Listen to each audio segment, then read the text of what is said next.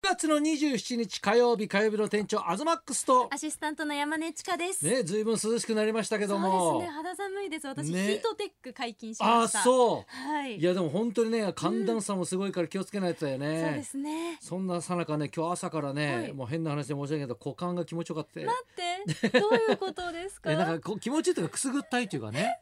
なえいや何こですこかに来るまでねいやいや今日ねはいジー、パンを新しいのを履いたんですよあ今日、はい新品をねうん。そしたらあのポケットの、はい前のポケットのあの中のこの袋あるじゃないですか、はそれがなんかちょっと破れてたみたいで、うんここにずっと車の鍵入れてたんですよ。ね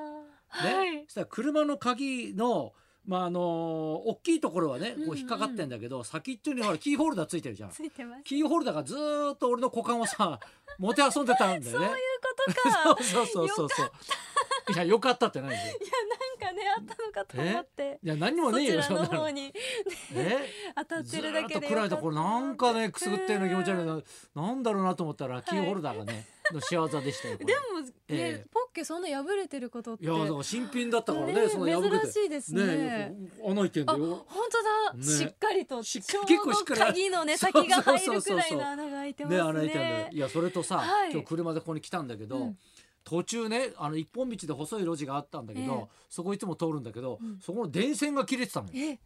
危ない。危ないでしょうんだから車通る時にはい一回折れて電線を避けて、うんそしたら切れてるの見えたからで車どかしてさ、うんまたほらねちょっと広い道っていうか止められるところに止めてこれ電話しなきゃと思ってはい。東京電力えにさ、ー、すそうそうだからもうスマホでさ東京電力ってこうやって調べたごい。らさ、はい。もう最初だからなんなんだろうあの関連会社かなんかにかかっちゃったみたいでさ、なんかあのほらやっぱそういうのってクレームとかもいろいろあるんだろうねありますよねもうすごい淡々となんか話してんだよね。だからねいや今どこどこっていうねとこ通って、どこどこの駅からこの踏切があるんだけど、うんうんそれをすぐ横の住宅のところが、はいちょっと細い路地のところの電線が切れてますから、うんちょっと早めに見てもらえますかって言ったらもうあのあこちらはですね料金比較の問い合わせになるので分かりかねますっつって。そう、あ、多分マニュアルみたいなのがあるんでしょうね。そうそうそうそう多分。いや、ね、全部説明聞く前に早く言ってほしい じゃん確かにね。俺もうすごい詳しくさ、うんどこどこの駅からね何個目の踏切で、ねうんこういう住宅があって、説明住してね所で言うとこの辺りでみたいなさ説明してんのにさ、はいじゃあもうどこにじゃあこれちょっと問い合わせたらいいんですかって言ったら、こちらでは分かりかねますってやっぱ言うのよ。嘘、繋いでくいれやな いんでだすかかね。ら東京電力だけど東京電力じゃなかったん だよね多分ね。だからそれえじゃあどうしたらいいんですかって言って「うんいや分かりません」って言うから「あじゃあ分かりました」っつって、はいもう一回検索し直したのよ。うんだから東京電力あの電線、はい切れてるで検索したのよ今度ね。はい。そしたらまた違うのが出てきたうのよ。ん。でそこ電話したらやっぱりまた淡々としてんだよね。嘘。うん、でまたまた説明してさ、はいこここここうってねで踏切の横でうん多分一軒家だと思うんですけど危ない,、んでって言ったら「あの住所で教えていただけますかって言うわけよ。ええええいやっていうかこっちの方が分かりやすくないですか?」って言ったら全国版なんだってその問い合わせのね。東京都そう内そうだけじゃなくて。じゃなくて全国から電話かかってくる場所だ から、ね、その踏切の横って言われても分からないと。この道沿いとかわからそなういって。そうそうそうそういやなので、だかはらい住所で言うとどこどこのうん1の55ぐらいですかね、なんて言ってでまあ踏切の横なんで、はいそこ見つけやすいと思うんですけどって、うん写真は撮られましたかっていうそこまで。そうそうそうそう、へいえや写真撮ってませんねって言ったら、うんその時の状況をねちょっとまた詳しくお伺いしたいんですけどって言ってでこっちもほら生放送があるからさ、ね、急がないと。ねね。ね、だんだんだからさもうあまりにも淡々と言うからさ、うんね、こっちもだんだんイライラしてる、うんまあ、イライラしたわけじゃないけど、うんだったら AI のがもう気が楽だなみたいなさ 最新技術ってね。そうそうそういやだけどまあ結局説明してさう、ん、すごい。うん、でまあなんかねあの分からないことがあったらうんちょっと連絡先をね、はい。あのだから連絡しますので、うんお名前伺っていいですかって言ってねで俺は本名だからさ「飛田です」って「飛田さんですね」っつってちょっとひ 違だう。ひだも伝わんねえわと思って。いや昔からそうなのよ。うん、ひだですって言うと石田さんですかとかさ、志田さんですかって言って。だからね、もしだからね、生放送中かかったら、志田さんに電話か、本当ですねか。かってきて、ちこょのっと詳しい説明をね。すいやるでもかもしれない電です、柱ね。って本当に切れてることあるんだなとい思や、っ見たことないでて。す。よくだから、そううやってね、あはのいコマーシャルとかでもああ。りますよねやってたことあるけど、見たことはなかったじゃん。ん。まあだからそういうさ台風でとかそういう時はあるけど、普段なね見何たものないところで、ね、そう何もそうないそう時そにうっそうていうのはいやだからどうしていいのかと思うね一瞬あれすごいでもね。優しいいや優しくないこれもう当然のすもうごいですよね昔と違ってね、は大い人になるとねい見て見ぬふりができない の、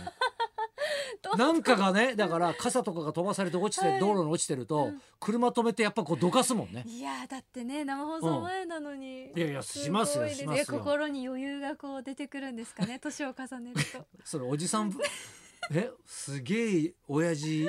扱いするよねなんかね。 そんな思うなんかありました？はい。私あの、うん昨日も大相撲11月場所の番付発表がありま番し付が。て、うんまあいろいろ思うとこあるんですけど、うんうん今回小結びがすごい熱くてほう小結びの番付表見てるだけでね、うんもう本当結構泣けてくるというか泣けてくる。小結び2人が、はい。あの序二段から復活した照ノ富士関、おーおーおーと元大関経験者の高安う関、んあの森好美さんの結婚相手ではいはいすはね熊、さんに似てる高安関、この二人ってもともと大関ほうですごくライバル関係にあったけど二人とも怪我しちゃって結そっ構か。落ちてしまっての、うん。また三役に復活の復活この二人がここにいるっていう、この層の厚さ、うん。若手の壁になるんじゃないかなと思うと、うんもうドキドキワクワクとん止でもなまらい二十な四い歳よだね本当ねね。俺よりだからおじさんっぽいよね中身が中身 が。でも本当そうだってこの二人って怪我をしてて、普通怪我してるところを相手の人たちがみんなどうしても攻めやすいんじゃないですか、うんうんでもそれを跳ね返してもまずここに上がってきてそっかで多分この先もっと強い人たちと当たって、うんまたそこを攻められるはずなんです、うんうんけどそれを跳ね返したらうん。この人たちは多分相当強いわけですよほう。自分の本気を出せないけども、その他のところでカバーしそうかなが技術でらね技術とあとメンタルとか、うんうんでカバーして上に上がってこれてるっていう、この強さはうんうん本当、本人たちに一番の自信になってると思うんです。はあこれでまた優勝なんかしたらもうたまらん、ちょっと 大相撲はまた一気にちょっと火つく可能性あるよね。そうですだから重量とかだと、うんうんあの裏関アクロバティックな相撲で結構バラエティとかも取り上げられてた子もずっと落ちちゃってたんです。そっかでも体を大きくして復活して、今はそのアクロバットな相撲よりも正攻法の押し相撲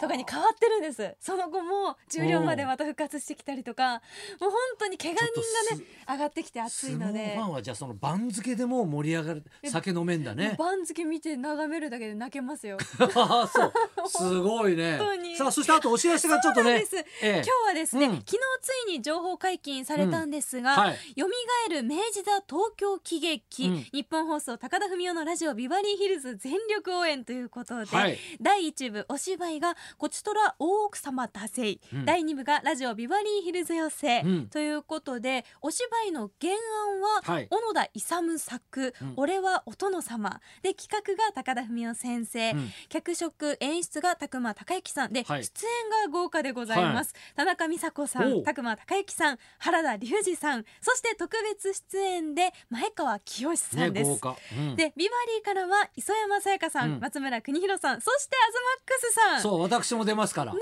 これ江戸を舞台にしたね爆笑コメディというこだとからです主が、演田中美佐子、はいねでそこの脇にね私もいますからいやー豪華ですねもうなんかひねくったこれテイク2みたいなね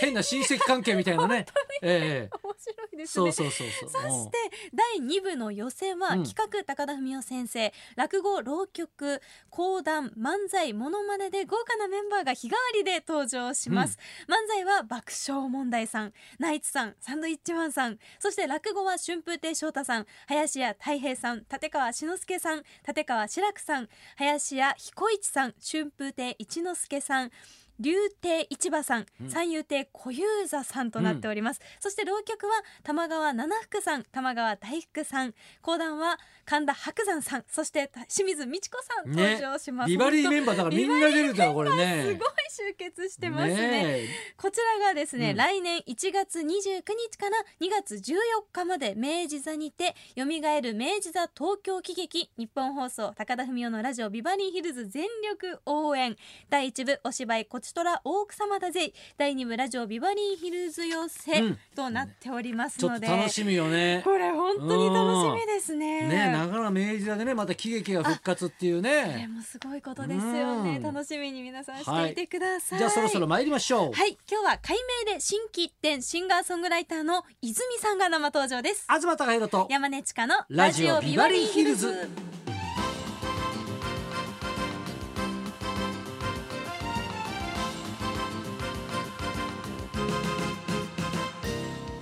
今日のゲストはシンガーソングライターの泉さん1993年に発表されたシングル「失格」で女穂崎豊との異名を取るなど大きな話題に、立花泉から榊泉そして新型コロナウイルスの影響などで世情が激動した今年おう平和や調和を願い和と書いて泉に改名されましたおう泉さんこの後12時からの生登場です、はいそんなこんなで今日も1時まで生生放放送送